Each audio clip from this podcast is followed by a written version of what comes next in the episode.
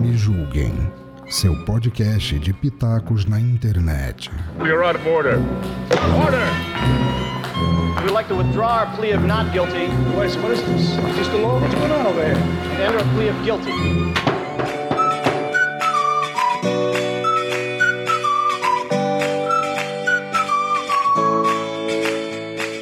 Pessoas lindas e maravilhosas, tudo bem com vocês? Eu sou a Cris Navarro no mais um Me Julguem Podcast. Esse podcast é acima de qualquer suspeita. Hoje estamos aqui para falar sobre adestramento com a, doutor, com a doutora, é, não, com a adestradora, gente. Pelo amor de Deus. Com a adestradora Beatriz Saraiva. Beatriz, seja bem-vinda, se apresente. Tudo bem, pessoal? É, me chamo Beatriz Saraiva, sou adestradora aqui na, em Santa Catarina.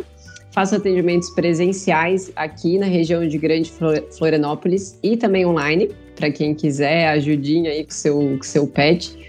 É, atendo muito fora do Brasil também, então muita gente me chama que mora fora, né? Quer fazer o adestramento do cachorrinho online, né? Lógico, de forma online. E também faço.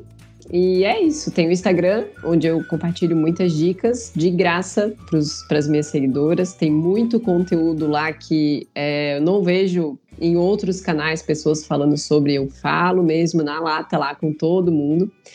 E é isso, esse é meu, meu objetivo, ajudar as famílias com seus cãezinhos.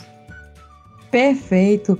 Gente, primeiramente, é, eu queria dizer que, que a Beatriz foi envolvida numa polêmica. Master. Bem-vinda ao cancelamento da internet. Bia também já sofri cancelamento da internet. Puxa. E pior é que algumas coisas eu tô cer tava certa e outras eu fui vendo que estava errada, mas assim, não precisava do daquele, né? Daquele Uhum. uou. Uhum. E eu trouxe a Beatriz, fui muito criticada, me julguem por isso, porque o vídeo que, que ela postou foi a respeito de castrações. Né, a castra, que a castração ela é benéfica, porém em alguns pontos ela, ela pode até chegar a prejudicar os animais.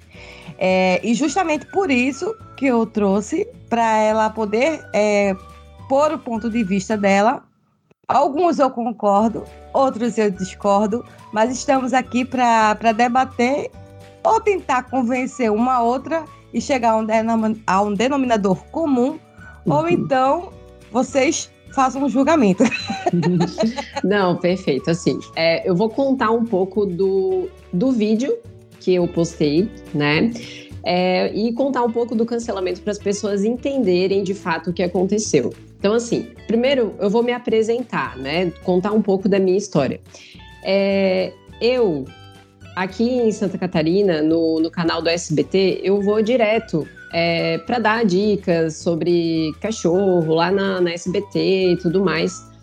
E até, inclusive, eu adestro um cachorrinho de uma personagem daqui de Santa Catarina, que é a Maricotinha, que ela é a. Acho que todo, toda televisão tem o seu personagem, assim, que é o local que fala com sotaque e tudo mais, né? E o personagem dessa dona Maricotinha, ela tem um, um cachorrinho adotado que se chama o Fubá, ele é um vira-latinha, e eu sou adestradora do Fubá, né? Então, direto eu tô lá na SBT, dando, dando dicas, dando entrevista, participando de alguma coisinha engraçadinha lá que eles fazem.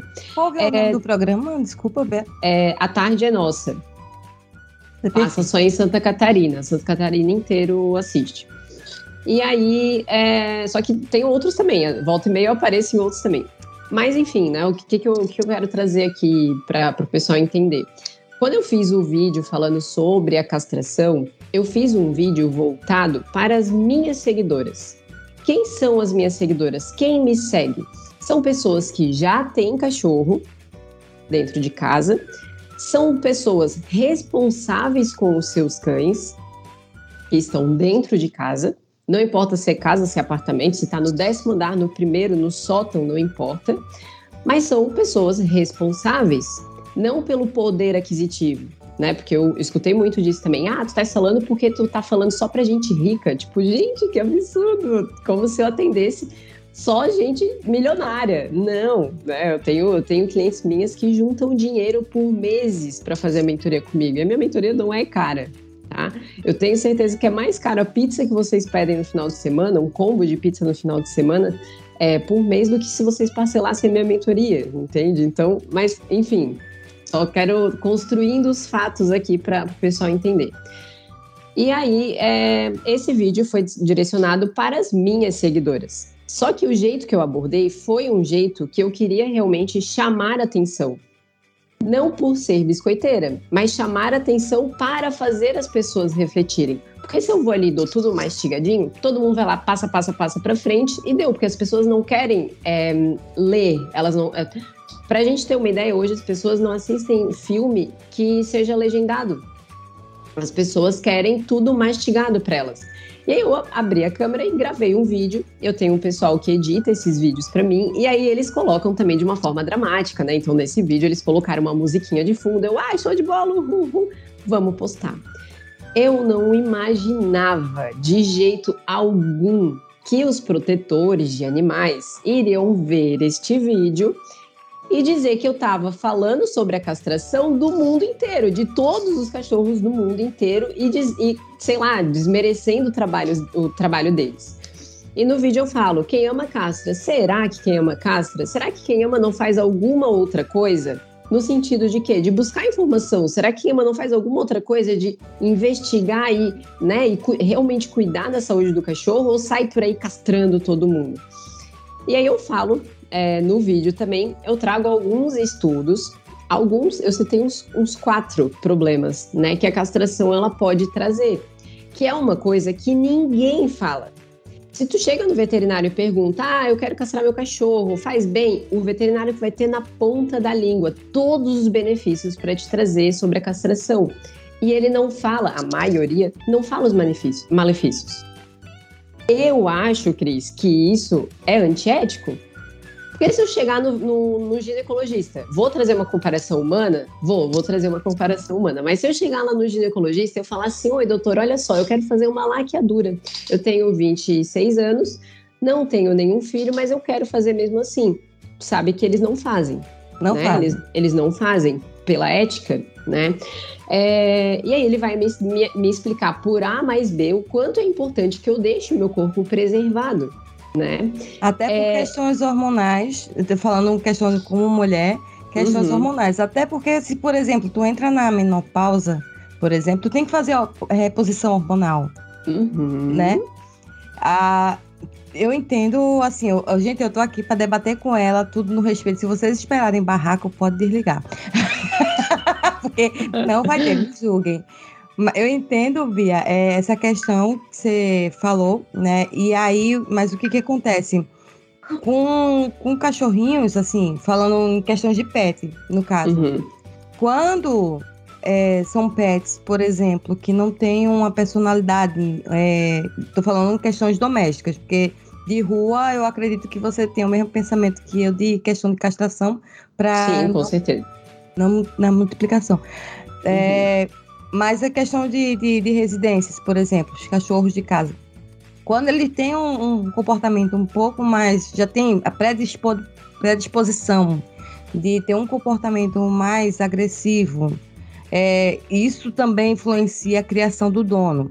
Isso eu sei, tenho consciência disso. Mas uhum. tem uns que já nascem com um temperamento desse jeito, que nem uhum. o ser humano. É, tipo Pitbull, Rottweiler não seria o, caso da, da castração no, no, no, período certo, vamos dizer assim? Não seria um benefício para esse cachorro? Tá, vamos lá. Se, falando sobre a agressividade, o comportamento Isso. do cachorro e a castração. Se a gente partir desse princípio, então tu concorda comigo que a gente nunca veria um cachorro castrado agressivo? Eu concordo e discordo. Tá, porque assim, ó, vamos lá. É, digamos Vou trazer analogia humana. Eu gosto muito de trazer analogia humana para as pessoas entenderem. É bem digamos, parecido né? é, é, um pouco é. Mas digamos que existe um homem que ele é um homem agressivo, que ele é aquele homem que vai pro bar, daí ele toma umas e quebra o bar inteiro e vive arrumando briga na rua. É, beleza. Se a gente tirar o testículo dele, ele vai mudar? Se a gente é, ou digamos, não vamos tirar o testículo, vamos só é, fazer um tratamento hormonal nele para baixar a testosterona e aumentar o estrogênio, que é o hormônio feminino, né? Vamos deixar ele mais feminino, digamos assim. Vai deixar ele mais calmo, menos agressivo? Não, não vai acontecer isso. Por quê? Porque é uma questão de comportamento. Então não, não existe isso, até mesmo pela raça, tá, Cris? Assim, não existe raça agressiva. O Pitbull é uma raça extremamente dócil. E eu te digo isso porque eu cresci a minha vida inteira com Pitbull. Eu sempre fui rodeada por Pitbull desde criança. E é, eu nunca, até hoje trabalhando, eu nunca adestrei um cachorro da raça Pitbull que tivesse é, agressividade.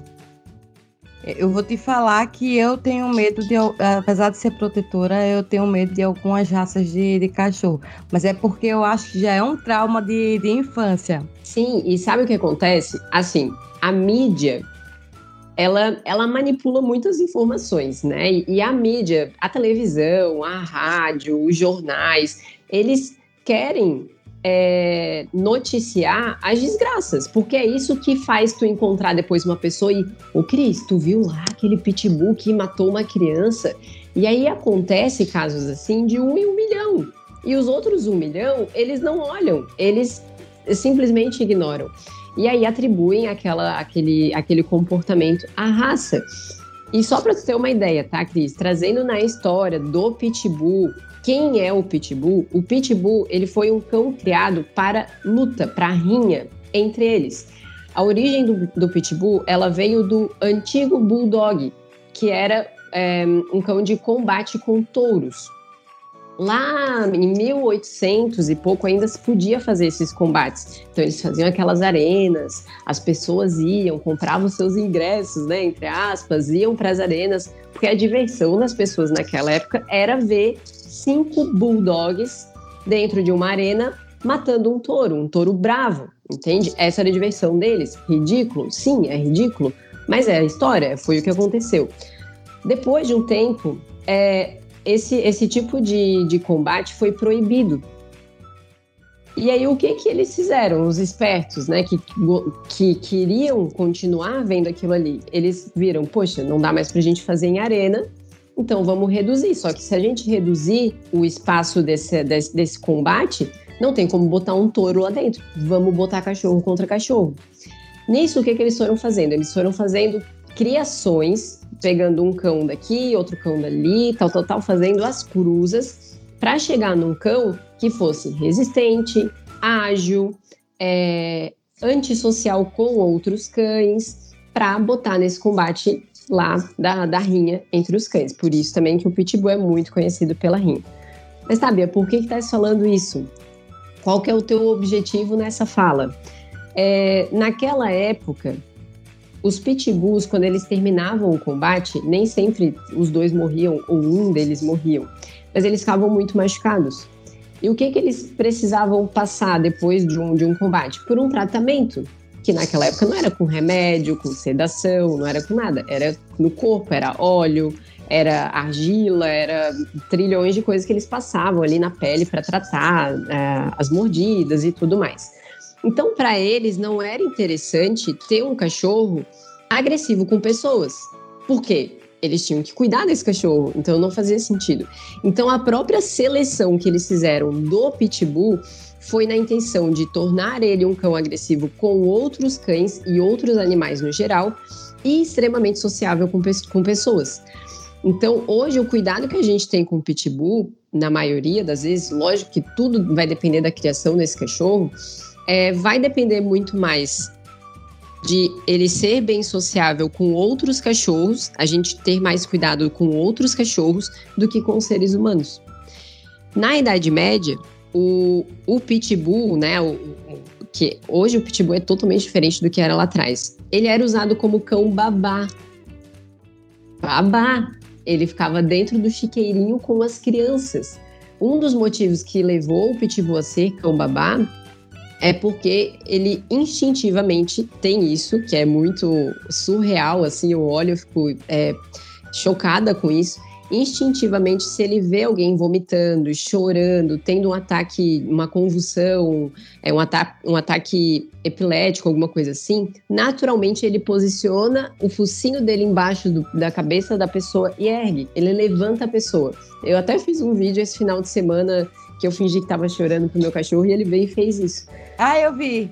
Tu viu? É. Sim. Então, assim, isso é algo natural. Então, naquela época, quando não tinha babá eletrônica, eles pegavam o pitbull, deixavam cuidando da criança, porque se a criança vomitasse o leite que ela tinha acabado de mamar, enquanto a mãe estava lá lavando uma louça, fazendo alguma outra coisa, esse pitbull ia ali e acudia, e essa criança não morria afogada no próprio vômito. Então, olha a história real do pitbull e olha o que, que a mídia pinta e borda na, na para as pessoas, entende? Então, assim, eu é, até trouxe aqui para dentro de casa a minha, a minha sobrinha, ela passou um final de semana aqui. E até o meu marido tava com medo, ele tava meio assim, ai preta, ai preta, a gente se chama de preta e preta. Ele, ai preta, ai preta, ai preta, ai, será que eles vão ficar de boa assim? Ei, relaxa, relaxa, tá aqui, pronto, e o flote aqui era cheirando, cheirando, cheirando, cheirando, e deu tudo certo, entendeu? Eu tenho total confiança de que vai ser tudo certo. Já não teria se fosse um outro cachorro entendeu? Sim. Então. Pegando esse gancho ah. é, de comportamento, é, tu és adestradora de comportamento humano. Ou humano não, aí, Ainda não. humano não. Mas dá para adestrar humano, brincadeira. Então, eu faço uns testes aí com meu marido. Se der certo, eu conto. Me conta que. e é esse comportamento do é, adestradora comportamental do, dos animais, né? Mas é uhum. só de cachorro ou de outros Qualquer só de cachorro. Só de cachorro. Só de cachorro. É. é então, só contando ali da, da história do cancelamento. O que, que aconteceu? Foi um vídeo é, postado para as minhas seguidoras que tinham essa dúvida e que não sabiam também da, dessa, dessa parte dos estudos né, que envolve a castração e aí o que aconteceu? Algumas protetoras começaram a divulgar isso nos seus Instagrams e marcar Instagrams maiores e maiores e maiores e, ma e tudo em escala muito grande. Cerca de é, 20 minutos do meu post, eu já tinha mais de 100 comentários. É, todos me xingando, mas me detonando. E aí eu deixei, daí eu assim, caralho, vou ter que sustentar esse tranco aqui que eu tô levando, né? Vou sustentar a minha gracinha, né? Claro, agora foda-se, agora pode vir. E aí, guria, naquele dia eu deixei os comentários abertos, chegou a, um, a, ter uns 500 e poucos comentários e eu não respondi ninguém. Eu não respondi a ninguém. Eu só respondi as pessoas que vinham conversar comigo de forma educada, tanto que tu foi uma que eu, que eu respondi. Então, quem vinha Ei, sai fora. Aqui não é uma democracia. O Instagram é meu. Ah, mas é público. Foda-se, a rua é pública e nem por isso eu posso ir lá cagar no meio da rua.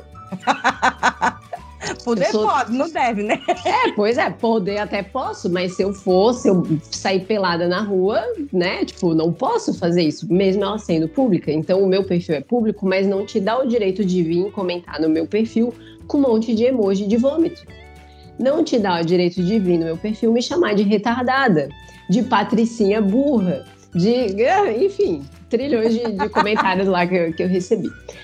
E aí, é, essas pessoas que publicaram, elas publicaram assim: olha só, que absurdo, olha o que essa adestradora tá falando. É, 30 milhões de cães de rua é, no, no mundo e ela tá preocupada com o dinheiro dela, se vai acabar cachorro ou não. Outra, outro jeito que postaram também. Olha só, essa adestradora doida que é contra a castração. E aí foi. Só que em nenhum momento no vídeo eu falo eu sou contra a castração. Em nenhum só... momento. Se tu assistir, eu nem falo o meu posicionamento. Eu só falo os fatos. Eu só digo, será mesmo? Nananã, para trazer uma reflexão para as pessoas. Aí, quem segue essas pessoas, olham aquilo ali, meu Deus, que absurdo! Qual é a pessoa em sã consciência que vai fazer um vídeo dizendo que é contra a castração de cão de rua. Contra a castração de um cachorro que está lá no abrigo, que não tem condição de ter todo um controle e que, se entrar no cio, vai procriar. quem é a pessoa retardada? Aí eu concordo. Quem é a pessoa retardada que vai se posicionar nesse sentido contra a castração? Enfim, aí veio essa chuva de pessoas. Eu sei que naquele dia eu fui dormir umas duas horas da manhã, é, respondendo as pessoas que vinham conversar comigo de forma educada. Eu explicava o meu ponto de vista e as pessoas, ixi, caralho, é verdade, essa menina não é louca, né? Tipo, ela tá falando uma coisa que faz sentido. Ah, não, então tá bom. E aí eu consegui explicar para algumas pessoas e outras não. Outras já vinham com né, 10 pedras na mão e só queria saber de, de é, é, disseminar o ódio ali em cima de mim.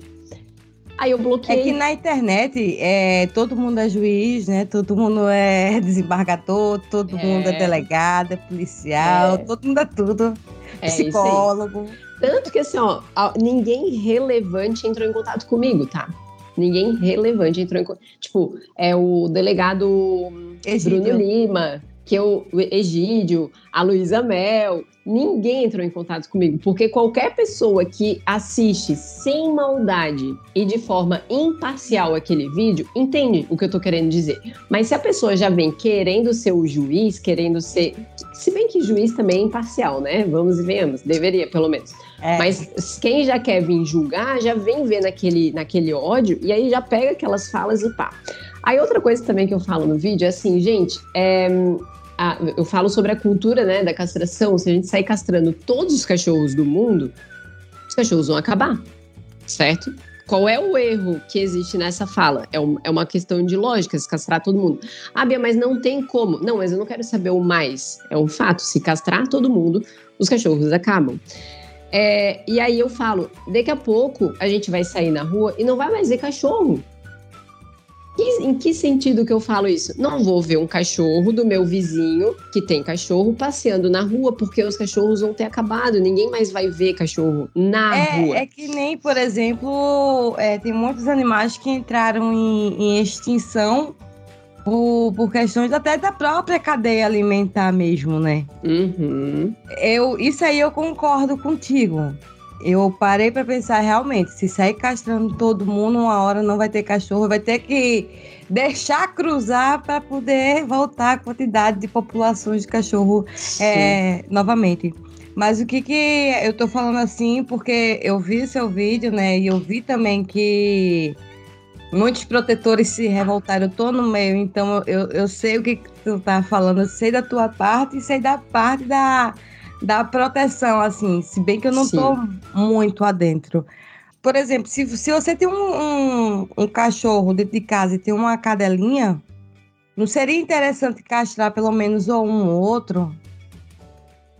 Na minha opinião, Sim. na minha opinião, tá? É, é. Lembrando que os meus dois cães são castrados. São castrados, é, eu vi Exato. na internet. Na minha opinião, hoje, sabendo o que eu sei hoje, o que eu faria se a minha cachorra entrasse no cio. Só para o pessoal entender também, é, quando a cachorra entra no cio, se ela cruzar, ela não vai engravidar naquele período em que ela está sangrando, né? No período em que ela inicia o cio. O período fértil dela geralmente pode variar, mas é geralmente uns três dias após o término do sangramento, que é um, o período em que ela está fértil. Sabia disso? É que nem a mulher, por exemplo. Exato, é que nem a mulher. A gente também tem o nosso ciclo. Então, a cachorrinha ela só vai engravidar nesse meio período, tá? É, o que que eu faria se eu tivesse dois cães não castrados hoje, na mesma. Eu tenho um casal hoje, né? Eu ou tiraria o meu macho de dentro de casa, que seria a parte mais fácil, deixaria lá com meu pai, deixaria com a minha mãe, deixaria ele no hotel, deixaria, enfim, iria me virar até terminar o período fértil dela e depois ele voltava para dentro de casa. É eu... o que eu faria, entendeu? Só que Mas assim. Mas aí eu vou, eu vou falar uma outra parte. Nem todo mundo é, por exemplo, tem uma família perto. Concordo. Eu vou falando respeitosamente, tá, Bia? Claro, é mas eu, eu concordo. É, por isso e... que eu digo, o que eu faria. Agora, uhum. Bia, não tenho essa condição. Não tenho família para deixar, não tenho como deixar no hotel, não tenho um vizinho, não tenho ninguém para deixar. Fora no então, teu, então, Exato. Então, assim, ó, pro teu caso, é necessário. Eu, eu, agora dando a minha opinião. Eu, Beatriz, adestradora Beatriz Saraiva, mulher de 26 anos, qual é a minha opinião? Eu sou contra a castração generalizada. Viu um cachorro não castrado? Bora cortar as bolas dele. Viu uma cachorra não castrada? Bora arrancar o útero dela. Vê, sabe, eu sou contra isso. Por quê? Por conta dos estudos e por conta de um, de um, de um, um, um motivo que é muito simples. Deus não ia colocar útero dentro da cachorra, testículo dentro do cachorro, para dar câncer. Não, não é bem assim, não é bem assim, tipo assim, ah, é só porque eu tenho eu vou ter câncer, entendeu? Na minha opinião. Então, para mim, cada órgão, cada parte do, do cachorro, do corpo do cachorro tem uma função. Ela tem que estar tá ali por algum motivo. É, mas, de novo, tem que deixar tudo bem claro, tudo bem especificado para as pessoas entenderem. Exato. Eu não estou falando disso para um cachorro que está na rua, não estou falando disso para um cachorro que está em abrigo, não estou falando disso para uma pessoa que tem um cachorro e não tem condição de ter esse tipo de cuidado. Não estou falando isso para uma pessoa que ela cria o cachorro que ela, o cachorro pode sair na rua. Já, já vi isso aqui em atendimentos, a pessoa abre o portão, ela não passeia o cachorro, ela abre o portão, o cachorro dá uma volta e depois volta. Isso eu acho, né, errado. Mas para essa pessoa, a castração realmente faz total sentido. Mas para uma pessoa responsável, um tutor responsável, que o seu cachorro está sempre na coleira, na guia, ele obedece, ele é adestrado, ele é, a pessoa tem total controle do cachorro, ela tem uma condição de separar o cachorro dela de outro, ou se ela tem um cachorro só e ele não é castrado, ela consegue ter esse controle. Eu e esse cachorro é saudável, não tem indicação para castração, não, nem nada. Pra quê? Eu Entende? Pra quê? Que o meu, o meu é virado no 300, né? Um eu peguei novinho, é de resgate de uma protetora, e a outra foi fruto de resgate meu mesmo, assim. Uhum. ah, mas eu vou te falar que ele é virado no 300. Ele mesmo castrado já vai fazer dois anos, vai fazer três. É, vai fazer dois anos que ele é castrado. Que ele castrou, eu castrei com um ano, um ano e pouquinho ele ele ainda, ainda quer carcar em cima da outra, a outra que, que é menorzinha, ela que vai em cima dele dar uns gritos. Uhum. Aí ele fica com medo, é. é tipo um. Tipo o tamanho de um ilhaz, assim. A mistura é Sim. da latinha. Sim. Mas assim, a castração, é, agora é a minha parte, tá? Agora eu realmente tenho a propriedade para falar sobre isso, na parte comportamental do cachorro. A castração não muda o comportamento do cachorro. No máximo, o que ela vai fazer? Ela vai deixar esse cachorro mais obeso, com menos vontade de brincar, de passear, de correr, de interagir com a vida, porque esse cachorro vai ficar lá de canto largado, depressivo, de tanto que come e tanto que perde a energia. E no máximo é isso que vai acontecer. Mas mesmo assim também não é garantia que é isso que vai acontecer. É isso que eu ia falar, porque os meus não mudaram nada, não. Pois é, Falando... o, a, o Flock, Flock e Kiara também não mudaram. Flock continua do mesmo jeito, Kiara continua do mesmo jeito. Flock e Kiara são os meus dois, para quem não, não sabe.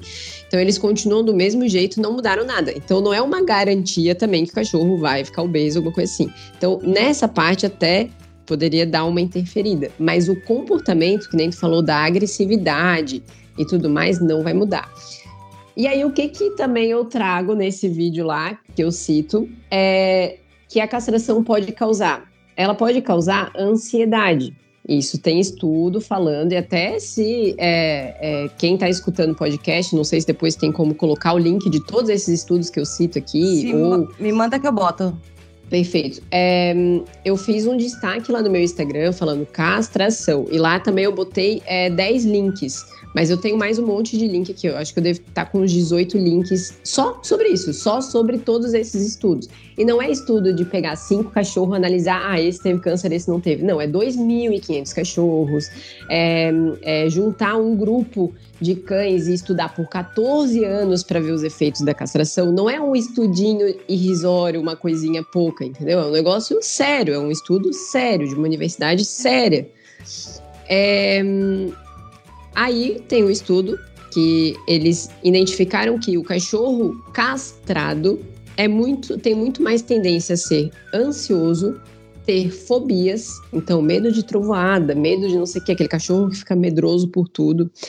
É, é, ansiedade de separação, que é o cachorro que não consegue ficar sozinho, ele, ele se desespera se, se, se fica sozinho, e mais um monte, uma lista de problemas comportamentais que o cachorro pode ter. E aí, de novo, isso eu posso falar, eu tenho propriedade, porque é, 95% dos clientes que eu atendo, dos cães que eu atendo, são castrados, eu também falo isso no vídeo. É, e o que eu mais pego é ansiedade. Mas nesse caso, Bia, é, será que. Porque assim, eu não sei se também influencia Uhum. Os meus, eles não, não são assim. É lógico que quando a gente chega, eu, o meu já mete a, as patas na porta para fechar. Assim que eu passo, ele mete. Parece que na hora que eu chego, que ainda vou abrir a porta, ele começa a abrir. Parece que tem gente abrindo com a, a chave. assim. Mas assim, não mudou, assim, em questão disso aí, no, da, da ansiedade, não, não mudou nada, nem dele nem dela. Uhum. Porém, contudo, todavia, é, eu acho que o caso que você deve estar falando seria de pessoas que normalmente trabalham fora e eles passam o dia sozinho.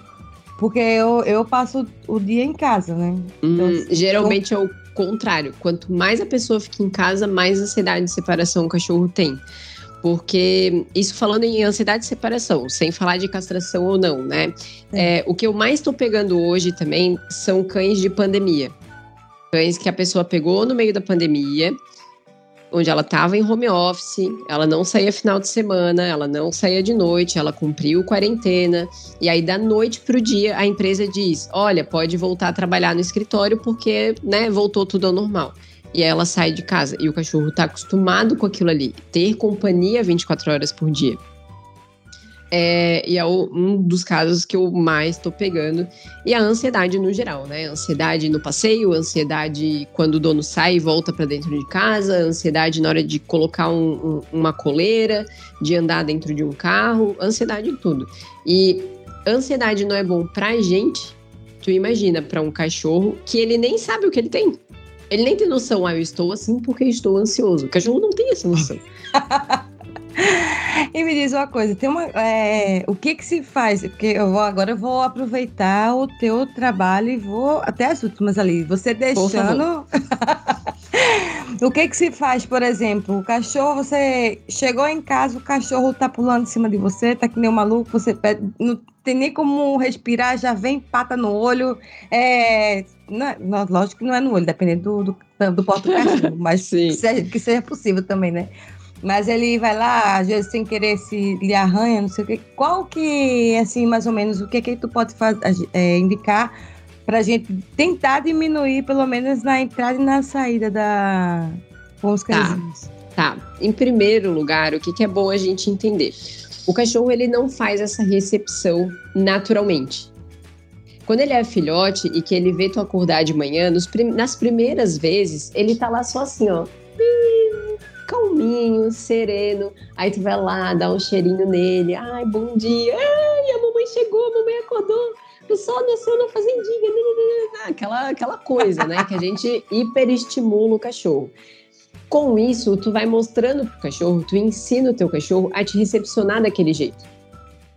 É a gente que ensina, não, não são eles que vêm assim por natureza. É só tu ver dois cachorros quando se cumprimentam, se, é, né, se eles são educados né, desse jeito. Mas dois cachorros quando se cumprimentam, como que eles iniciam uma interação? Eles chegam mais de ladinho, aí vai chegando, um cheira a bunda do outro, tal, tal, tal, dá aquela, né, aquele somebody love. E aí depois um inclina o, o peito, né, bota o peito no chão e a bundinha lá para cima na comunicação, na linguagem corporal, de chamar o outro cachorro para brincar. Então é assim que eles interagem, é assim que eles se. É, é, como é que posso dizer? Não é se apresentam, mas tu entendeu, né? Igual se quando cumprimenta. a gente. Cumprimentam, isso. É assim que eles se cumprimentam, na natureza, né? Naturalmente. Trazendo então, essa... pro humano, imagina um humano cheirando o bumbum do outro ali, cumprimentar. Brincadeira. É, mas tu sabe por que o cachorro faz isso? De cheirar a bundinha um do outro? para se conhecer, conhecer o cheiro um do outro? Além de, de se conhecer, naquela farejada ele é, faz uma detecção de todo, todo, toda a parte da saúde daquele outro cachorro. Então, por exemplo, se é um macho cheirando uma fêmea, ali naquele faro ele vai identificar se ela é saudável, se ela tem verme, se ela tem doença, se ela seria uma boa reprodutora, se ela Tudo isso, é, é, é, nessa farejada, ele tá pensando, ele tá fazendo, processando a informação de tudo isso e muito mais coisa. Então, além né, de conhecer o cheiro, tem muito, muito disso daí. É o interesse naquilo, naquilo, tipo, analisar o currículo. Ah, deixa eu ver o currículo dessa cachorrinha aqui, desse cachorrinho. Literalmente, ele foi no currículo mesmo, né? É, no currículo. Boa. Ué, essa tem que virar meme, tem que fazer o um recorte. Fazer meme.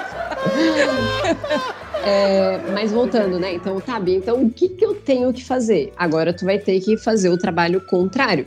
Então, se tu ensinou teu cachorro que todos esses cumprimentos são desse jeito caloroso, com nível lá em cima de som, de latido, de chorinho e de pulos e rodopios e enfim, agora tu vai ter que ensinar uma outra coisa, que tu só vai cumprimentar o teu cachorro quando ele estiver calmo.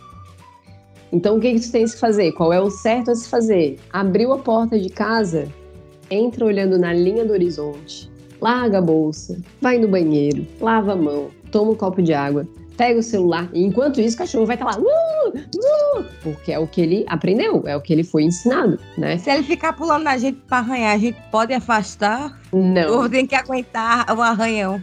Tem que aguentar o arranhão. Porque, na minha opinião, tá? Tem adestrador que usa até uma punição ali, né? De apertar a patinha do cachorro, empurrar com o joelho, essas coisas. Eu não concordo. Eu acho que a gente pode agir de uma forma mais inteligente e dar um passo à frente do cachorro, tá? Então, no máximo que tu pode fazer é virar de costas. Então, ah, ele pulou aqui na frente, vai virar de costas. Veio aqui na frente de novo, pulou de costas e olhando na linha do horizonte. Porque esse, essa tua linguagem é, é uma linguagem corporal de calma. Então, tu tá dizendo pro cachorro, te acalma. Desse jeito a gente não vai fazer interação. Então, tu vira de costas, vira de costas, e aí é como se tu estivesse falando isso. E tu não vai falar nada com a tua boca, porque o teu corpo já tá falando que o cachorro precisa entender. E aí tu vai, vai pro banheiro, lava, lava a mão, toma água, pega o celular, responde o WhatsApp, e aí nesse meio tempo teu cachorro já desistiu de receber a tua atenção. Porque ele tentou de tudo, ele pulou, ele arranhou, ele latiu, ele chorou, ele rodou, ele se jogou com a barriguinha para cima no chão e nada disso fez com que tu desse atenção.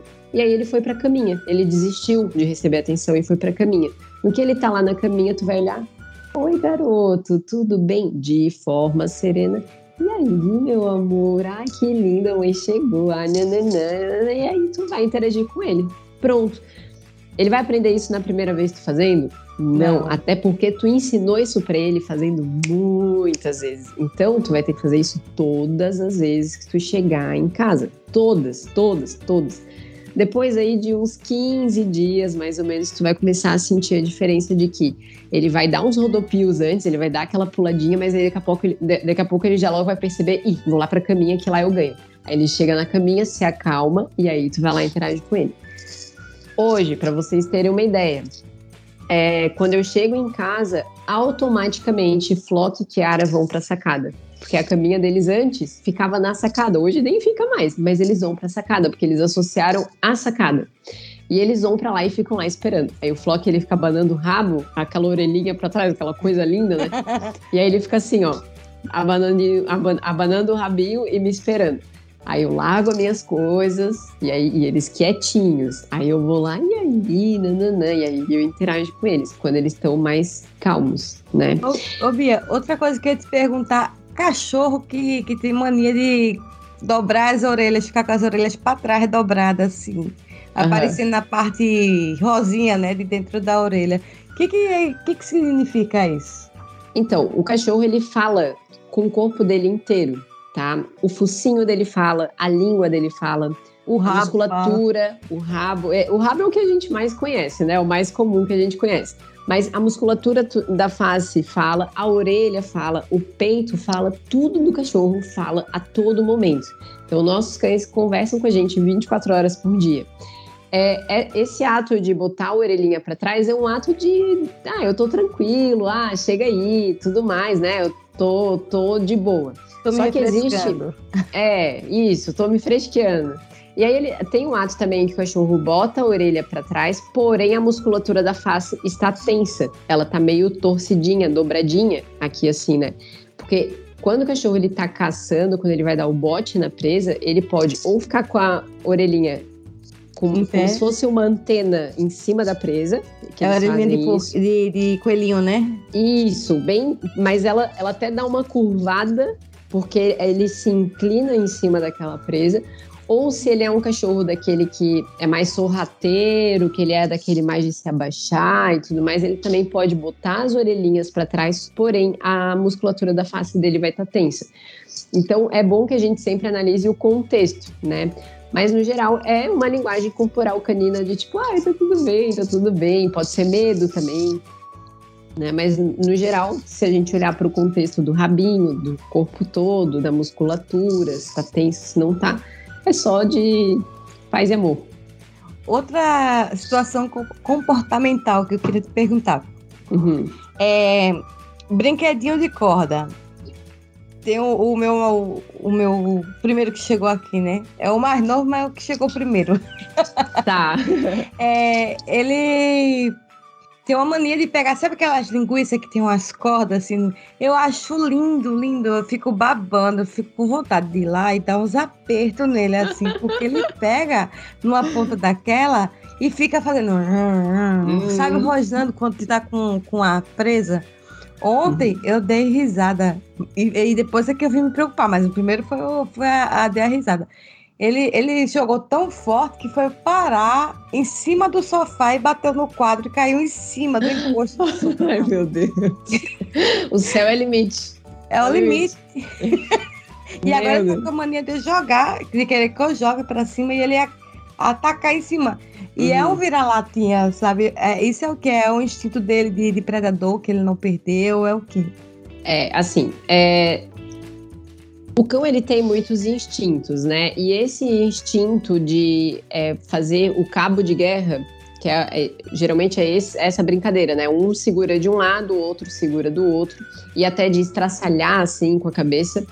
É um instinto de. É, é tipo um ritual da caça, de, do alimento, né? Então, naturalmente, eles fazem. Porque vamos imaginar na natureza. Digamos que dois cães caçam um coelho.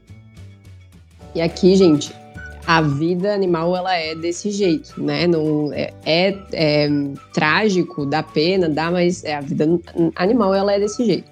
É cadê então, alimentar, ele... né? Exato.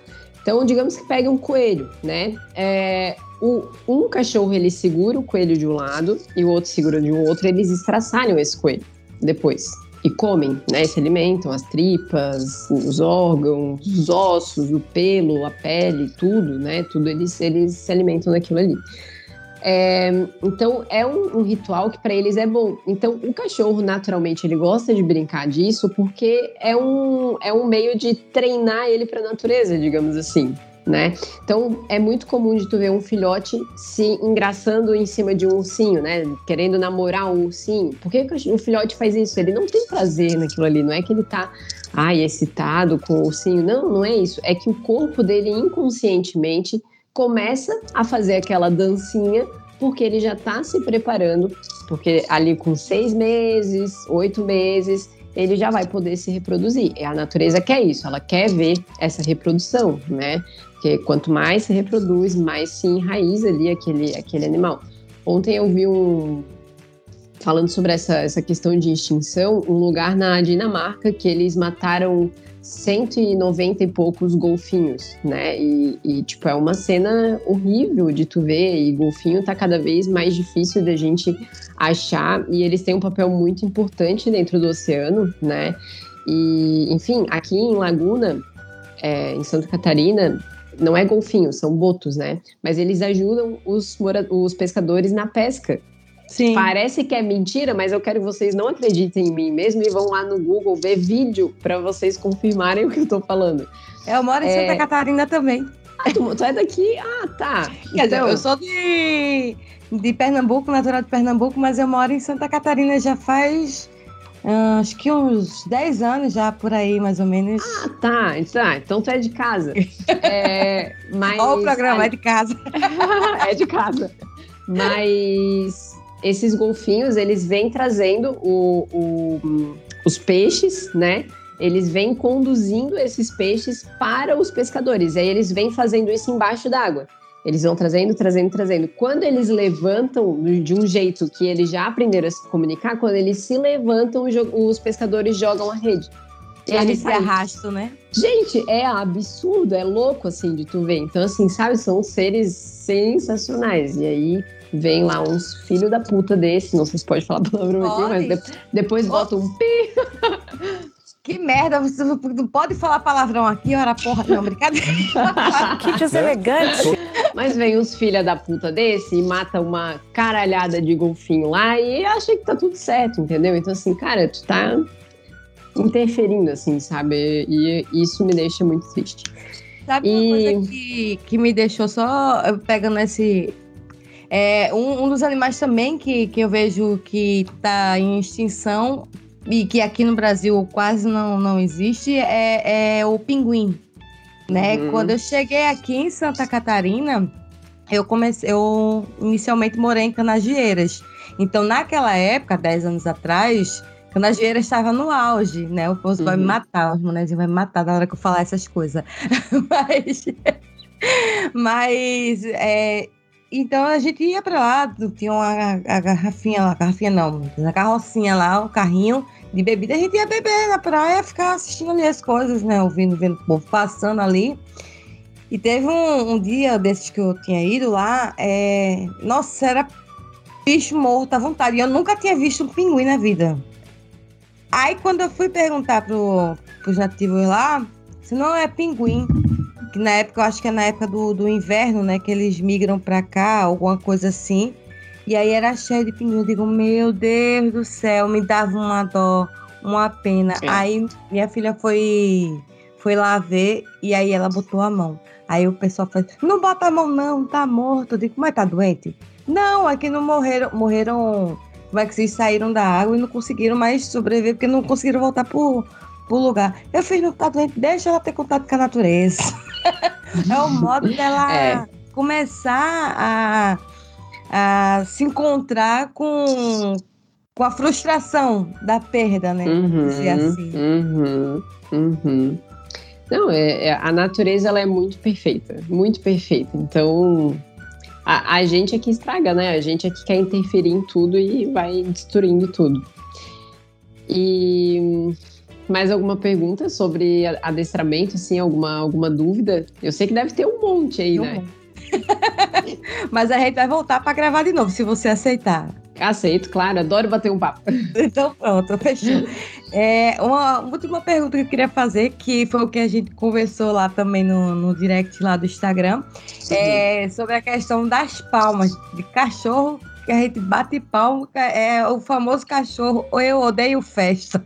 Sim, é, tem um tem um, um Reels lá que eu postei, eu acho, que eu estava no atendimento e daí eu comecei a fazer a dessensibilização, né, com as palmas. Só para o pessoal entender o que, que é dessensibilização.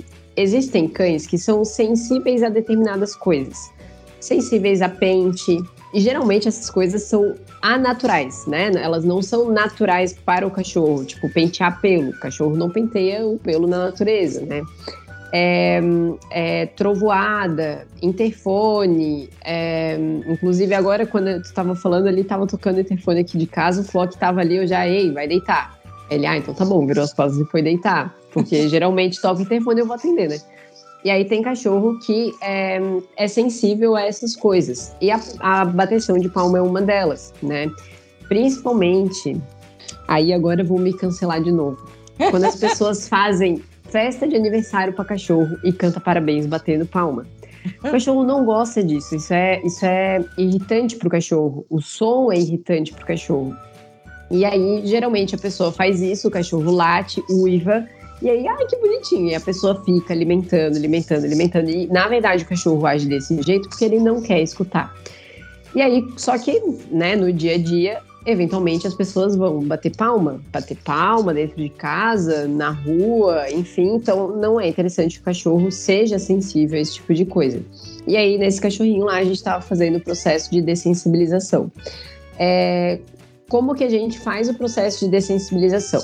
Só para vocês entenderem, eu fazia assim, ele latia. Fazia assim, ele latia. Fazia assim, ele latia. Então, o que eu comecei a fazer? Eu fazia assim, Só encostava uma mão na outra, ele vendo. Petisco na boca dele. De novo, petisco na boca dele, sem fazer a palma, né? Então eu só batia bem de levezinho. Petisco, petisco, petisco. E aí eu vou evoluindo bem aos pouquinhos, como se estivesse aumentando o volume da televisão. A gente vai evoluindo aos pouquinhos, petisco, petisco. E sempre num tom de brincadeira, né? Então, assim, não é um treino tipo, bati, ai, será que ele vai latir e dou o petisco? Não, é tipo assim, ó, é, muito bem, paga ele. Bateu, é, muito bem, paga ele. Bateu, é, muito bem. E assim tu vai evoluindo. Vai chegar um momento que o cachorro, ele quer que tu bata palma. Porque cada. É Óbvio, óbvio. Então ele quer que tu bata palma, porque quanto mais palma tu bater, mais petisco ele ganha. Então, se tu de gordo. Adensamento de gordo, exatamente. Então, assim, quanto mais tu faz isso, então, se tu faz 20 re- repetições hoje, tu vai evoluindo nessa escala, né? Amanhã tu começa de baixo de novo e vai evoluindo, depois vai evoluindo. Imagina 30 dias fazendo 20 repetições por dia para dessensibilizar o teu cachorro com isso. Ele vai estar expert, ele vai querer que tu bata a palma. Quanto mais, mais alto tu bate a palma, mais festinha tu faz e mais petisco tu dá. Então, tu cria um novo padrão de comportamento. Antes o padrão era, escutei o som, eu vou latir. Hoje o padrão é, escutei o som, eu vou ganhar alguma coisa boa. E aí, depois de um tempo, não necessariamente essa coisa boa que o cachorro vai ganhar precisa ser o petisco. Pode ser só um carinho, pode ser um elogio, pode ser um, um olhar, tipo, ai que lindo, e ele já, né? Então, existem outras formas também de tu recompensar o teu cachorro que não depende só da alimentação. Até porque senão o cachorro vai virar uma bola também, né? É, vai entupir o cachorro de petisco. Aí ele vai ter que Mas- fazer aquela cirurgia no pesos mortais. É. Já viu? Já.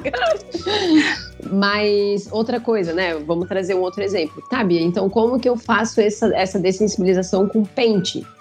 A mesma coisa, só que ao invés de tu bater o pente na tua mão, tu vai encostar a parte contrária do pente no, na- no pelo do cachorro e tu vai fazer um carinho com o cachorro. Fez o carinho, petisco na boca. Fez o carinho, petisco na boca. Fez o carinho, petisco na boca. E aí, ah, ele tá ficando melhor. Pega a parte do pente, passa de leve, petisco, e festinha. E assim ele vai se acostumando. Só que tu tem que se atentar dentro desse processo de sensibilização. O teu cachorro, durante o treino, ele tem que estar confortável. Se no meio do treino ele latiu, quer dizer que ele não estava confortável. Então tu foi muito agressiva na parte na hora de evoluir o treinamento. Então tem que ser bem aos pouquinhos, bem devagarzinho mesmo, naquele Aí, nesse naquela caso, para o treinamento e só continua no outro dia. exatamente e continua de uma forma bem mais é, é, Mais sutil, mais leve. Isso, isso, mais leve do que foi no dia anterior, porque ah, no dia anterior aquilo ali foi demais, né? Outra coisa, existe cachorro que é, é sensível à trovoada. Como que a gente faz isso com trovoada? YouTube, gente, bota lá, som de trovoada. Deixa no volume 10 na tua televisão, não sei, né? Sei lá se é muito alto ou não, mas tem que ser baixinho. Deixa lá no volume 10 da televisão e começa o teu momento com o teu cachorro, escuta as trovoadas, petisquinhos, carinho, dá para fazer massagem. Quem gosta de óleo essencial, liga um óleo essencial junto ali, um, olhinho de lavanda. Eu sou bem adepta. Liga um olhinho de lavanda, deixa um olhinho de lavanda exalando ali, fazendo uma aromaterapia, faz massagem no cachorro. Torna aquele momento em que o cachorro escuta as trovadas em algo maravilhoso, que é tipo um spa. O cachorro tá lá no spa. É, faz isso durante 30 dias e depois me conta como é que teu cachorro tá no dia que a trovada é de verdade. Né? Faz essa evolução. Então eu tenho certeza que vai melhorar. É, sobre a trovoada, eu tenho um adendo a fazer aqui.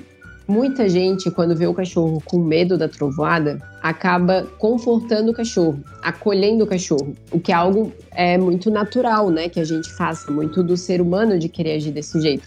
Ai, meu cachorro tá com medo, eu vou confortar ele. Só que quando a pessoa faz isso, automaticamente ela tá dizendo pro cachorro, cara, pode ter medo mesmo, porque tem um negócio barra pesada lá fora e é muito perigoso e eu vou te proteger aqui. Então, ao invés de tu mostrar pro teu cachorro que tá tudo bem, tu tá dizendo que tá tudo muito mal, né?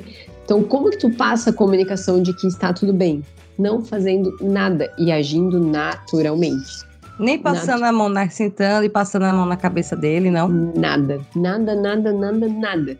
Porque tu vai estimular o teu cachorro a achar um ponto dentro de casa em que ele se sinta seguro. Geralmente esse ponto que o cachorro se sente seguro é embaixo de uma cadeira, da mesa, é, atrás do sofá, é, embaixo da cama. Geralmente é uma toquinha que o cachorro se esconde. E de lá ele tem que ver a tua vida seguindo normal. Entende? Então, assim, uhum. assim, ó, se tu tá comendo, ele vai ver, meu, mas ela tá comendo? Como assim? Essa louca tá comendo enquanto tá tendo um monte de trovoada lá fora. Então ele faz, ele tem essas, essa, essas, lógico que ele não pensa exatamente desse jeito, né? Mas ele consegue fazer essas associações e ver que tu tá relaxada, ver que tá tudo certo, e aí ele começa a criar uma coragem de, tá, eu não vou ficar tão intocado aqui embaixo da cama, eu vou sair só um pouquinho, porque eu queria muito estar tá lá. Ai, não, mas eu tô com medo. Aí daqui a pouco, não, mas ela tá tão bem. Então ele vai fazendo essas associações até que ele chega ali perto de ti, num belo dia, que isso demora também, mas num belo dia ele vai criar essa coragem e vai sair e não vai temer. Nesse momento é que tu vai dar o carinho. Porque é nesse momento que tu vai dizer: boa, garoto, muito bem. Agora tu vai recompensar esse comportamento. Se tu recompensa o medo, consequentemente, ele vai ter mais medo.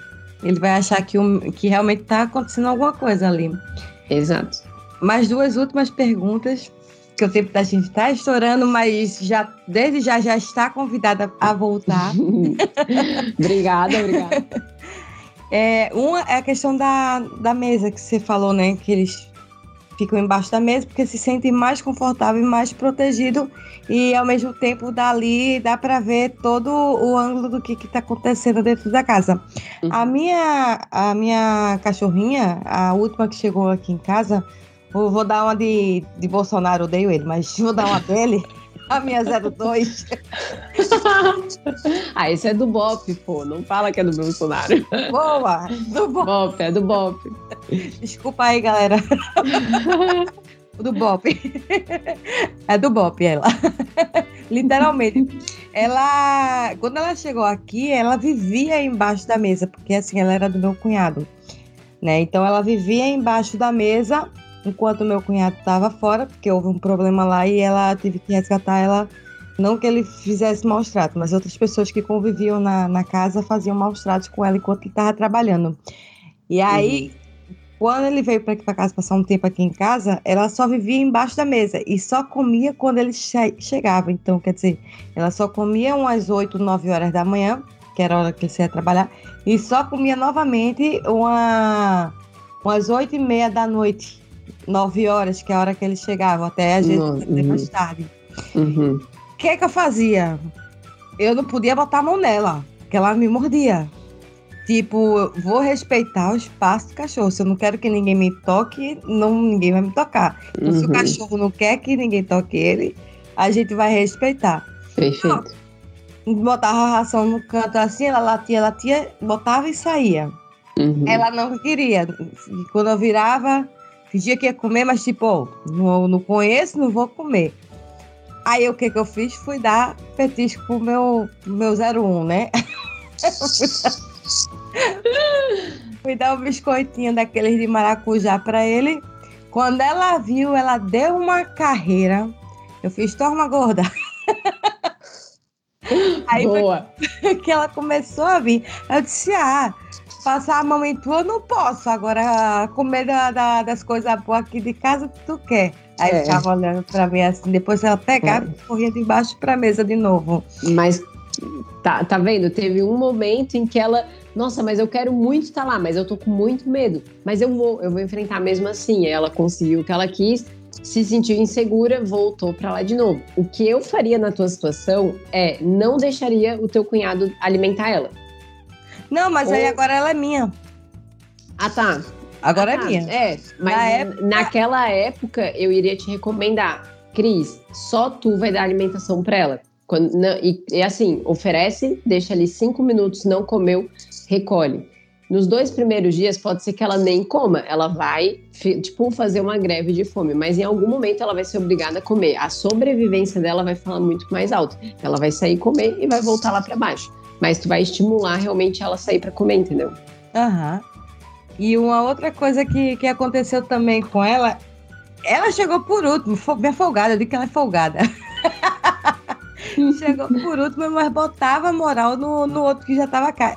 É o meu pro 01, né? O meu 01 ele é porte médio para grande.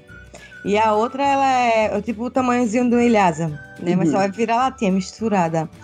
Aí uma coisa que, que eu sempre notava é que ela ia lá e, dava, e gritava com ele, não sei o quê, e ele fazia. Hum, mas não fazia nada, sabe? Hum. Hoje em dia, por exemplo, se um vier para cima de mim, parece que o outro quer, é, não fazem. Mas se um sentir, por exemplo, que, que o outro tá de maldade e querer fazer alguma coisa com, com alguém na casa, o outro já vem latindo e já uhum. não morde, mas já ameaça morder. Aí o outro já dá um, sabe, uhum. uma resinha. Uhum. É, era estressada. Meu Deus, tinha dermatite direto, assim, sabe? Era tadinha. Aí eu comecei. E ele dava aquela ração que era, acho que é hipoalérgica, salvo engano, uhum. o nome. Aí quando ele tava lá trabalhando, aí o que, que eu fazia? Não dava a ração que ele, que ele dava. Pegava, botava a ração que, que o Mike, que eu dava pro meu cachorro mais velho. Por mais que fosse uma, uma raça maior, e depois a veterinária falou que até a ração maior para um cachorro, um cachorro de, de porte pequeno era melhor, porque forçava ela a mastigar. Aí eu coloquei, ela começou a comer começou a comer aquilo ali com o tempo, a, aquelas vitaminas, eu não sei se tem mais vitamina do que essa ração hipoalérgica, com o tempo a dermatite passou. Tipo, eu só te comprei novamente a pomada para passar mais duas vezes. Uhum. E aí a, a, tosa também era tosa toda, toda semana, ainda é, né? uhum. né? Mas fica no, naquela começo. Era tosa toda semana, banho toda semana. É outra cachorra. Uhum. Tipo, a gente fica olhando assim, a gente até conversa com ela a gente chama da, da bela rapariga, né? Porque se vendeu por comida, vamos dizer assim. Hoje em dia a gente pega, é, olha para ela, só, a gente só bate assim no sofá, ela já sobe e já se vira todinha, fica toda aberta assim. Uhum. Que é a parte mais frágil do cachorro, dizem que é o peitoral, não é?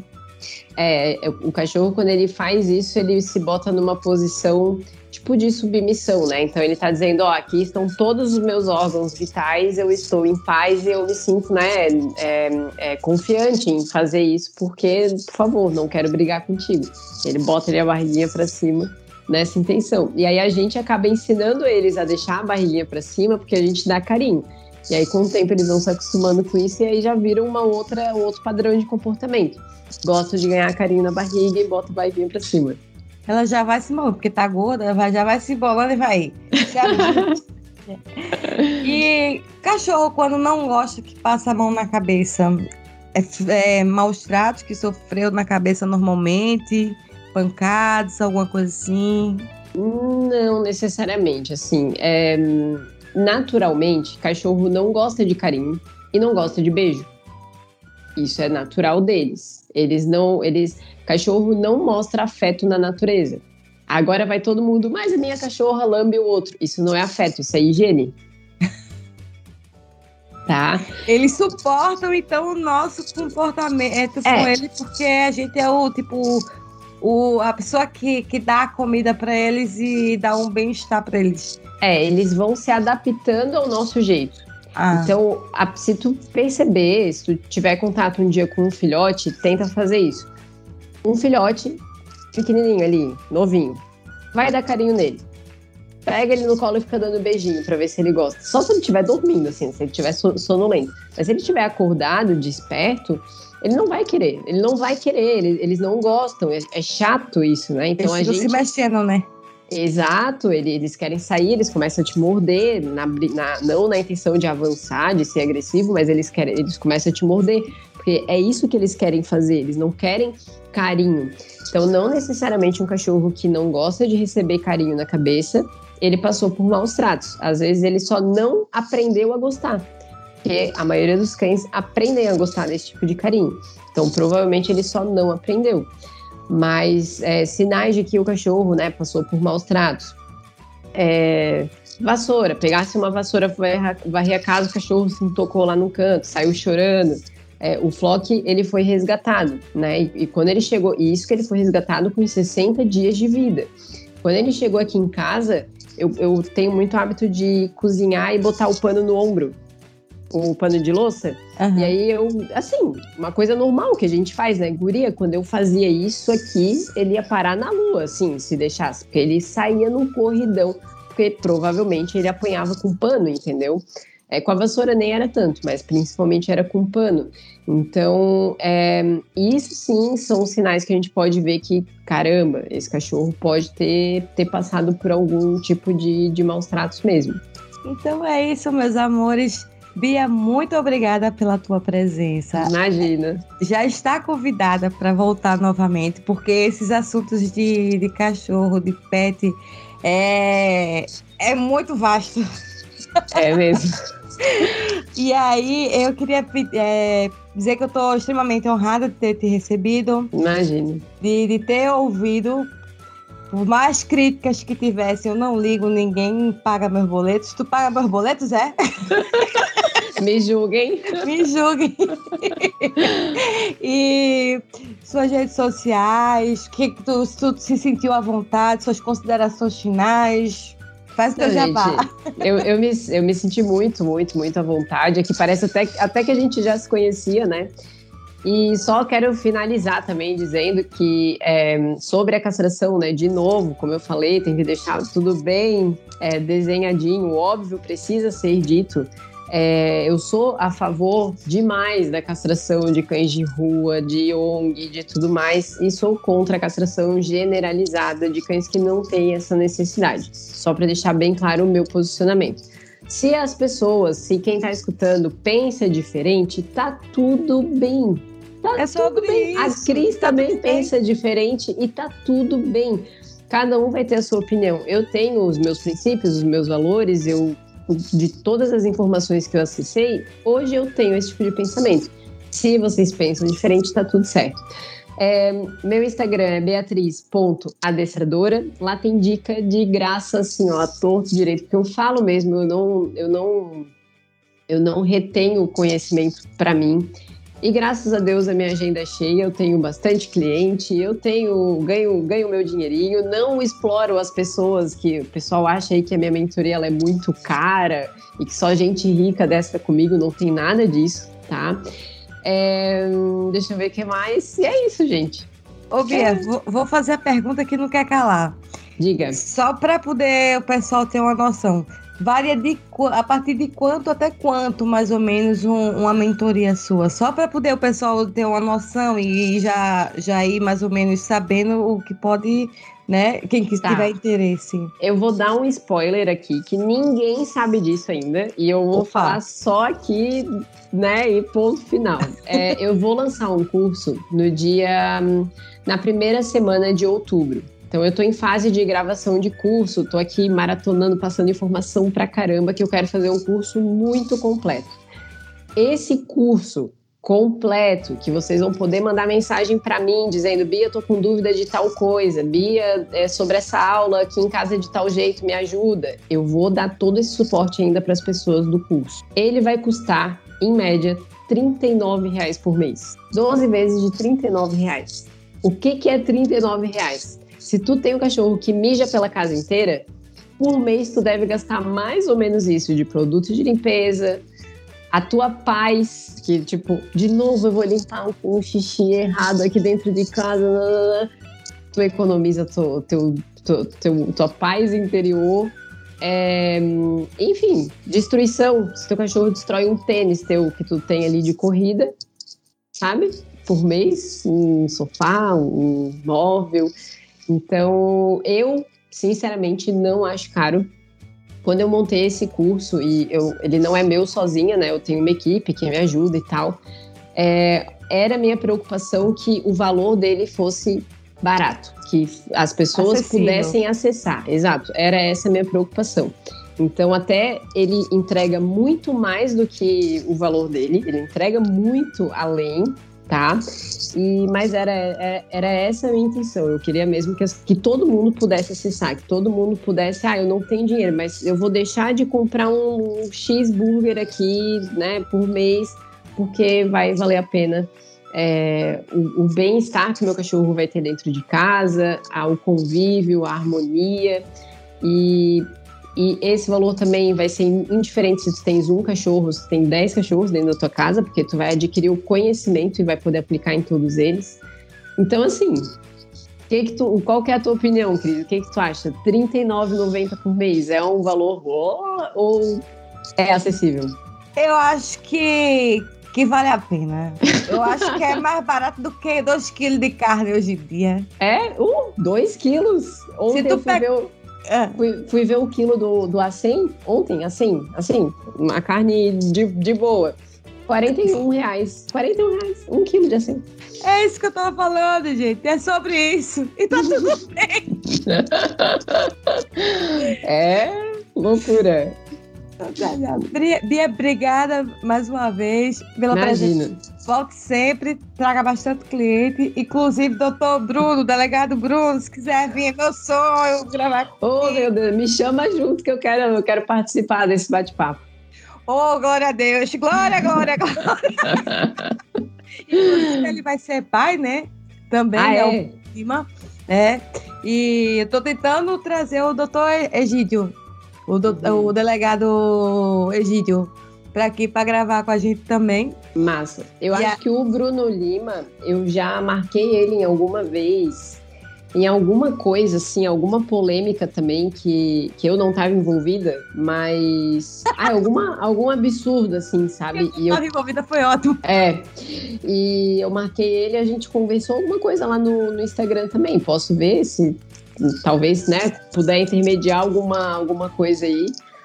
Mas, mas é isso, gente. Eu, eu, eu é, sobre a, os protetores, né? Eu sou muito a favor da causa de vocês. Eu, vocês fazem um trabalho incrível. É, eu, vocês ajudam numa parte, eu ajudo na outra, né? Que é reabilitar esse cachorro para ele ir para uma família ou uma família que vai pegar esse cachorro, ela ter é, a condição de me contatar, de conversar comigo, de ver o meu perfil e conseguir resolver aqueles problemas ao invés de abandonar o cachorro. Porque eu acredito que muitas vezes o cachorro ele é abandonado porque a pessoa não tinha a instrução certa de como educar o cachorro. Então, ah, meu cachorro mija por tudo, ah, vou abandonar ele ao invés de procurar a solução do problema. Então. Ninguém, é importante até dizer que ninguém joga o filho fora porque o filho caga nas calças, né, gente? É, é, é bom, bom exemplo. e, então, né, vocês fazem toda essa parte aí na linha de frente, eu tô aqui na linha de trás, ajudando do jeito que eu posso. Até da vez que eu fui no Dibeia, que essa parte ninguém conta também, né? Da vez que eu fui no Dibeia, eles estavam com 14 pitbulls para adoção lá. E eu, né, eu já falei, eu amo pitbull, eu sou apaixonada, fascinada pela história da raça e luto muito contra o preconceito que tem sobre a raça por conta dessa mídia, né, que, enfim, que né, a gente conversou no início. E quando eu tive lá no Edbé, eu ainda falei, gente, é, eles têm 14 cães, né, da raça Pitbull lá para adotar, são adultos. É difícil de um cachorro desse sair do abrigo, é muito difícil. E eu dei a minha mentoria para quem fosse lá e adotasse esse pitbull, esses pitbulls que estavam lá no Edbé. Então, assim, eu tento ajudar do jeito que eu posso, entendeu? Eu tô aqui à disposição para ajudar do jeito que eu posso. Então foi muito injusto eu ver as pessoas atirando em mim de tudo quanto é jeito, me xingando de tudo quanto é coisa, sem saber a minha história. Às vezes só olhar porque eu sou armadinha, eu sou loirinha, a pessoa, ah, Patricinha.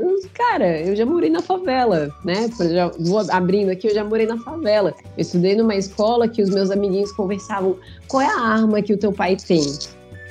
É, é, que nem assim eu digo, Bia. É, por exemplo, é que nem o pessoal vê nordestino, acha que tá com um mandacaru numa mão e o outro com a rapadura. Aham. É, é, isso é preconceito, né? Não deixa de ser um preconceito. É. é tu olhar a pessoa e já ter um conceito sobre ela, sem conhecer a pessoa. Então, a minha história, se a gente, se, se a gente quiser um dia fazer um podcast só da, contando a minha história, aí tem coisa pra caramba pra contar. Marcado então, então outro podcast? Bora? Bora. dentro. Vamos marcar sobre os causos da Bia. bora, bora. Mas é isso, assim, talvez, né, pra... Eu, eu, tive uma transição de carreira, eu era da área do direito, larguei o direito, me formei, fiz OAB, tudo. E larguei tudo de mão para trabalhar com cachorro. É esse é o meu chamado nesse mundo, é para isso que Deus me colocou aqui. Eu tenho total certeza disso, que é eu entrar na família das pessoas, transformar os cachorros delas. Então, é, enfim, dá para falar também de transição de carreira e tô, tô aberta aí para gente compartilhar esse conhecimento com todo mundo. Vamos, vamos marcar. Meus amores, muito obrigada pela presença de todos que nos ouviram até agora aos que queriam, é, que fizeram o cancelamento, mas que estão aqui ouvindo e dando oportunidade para a Bia de, de falar o que ela realmente queria falar, né? E se não quiser também, tá tudo bem, que ninguém paga nossos boletos. É, a gente quiser mandar as críticas aí, ou os cancelamentos para a Bia também, não tem problema, mande para o nosso e-mail é, me julguem podcast@gmail.com que a gente vai encaminhar ele para o departamento especial do Me Julguem Podcast, que é o departamento do Foda-se! Ai!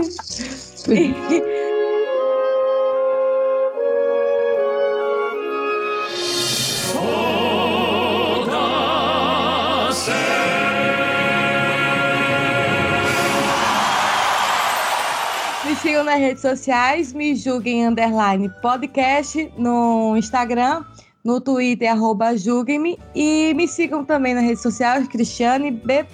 Navarro. Bia, muito obrigada mais uma vez.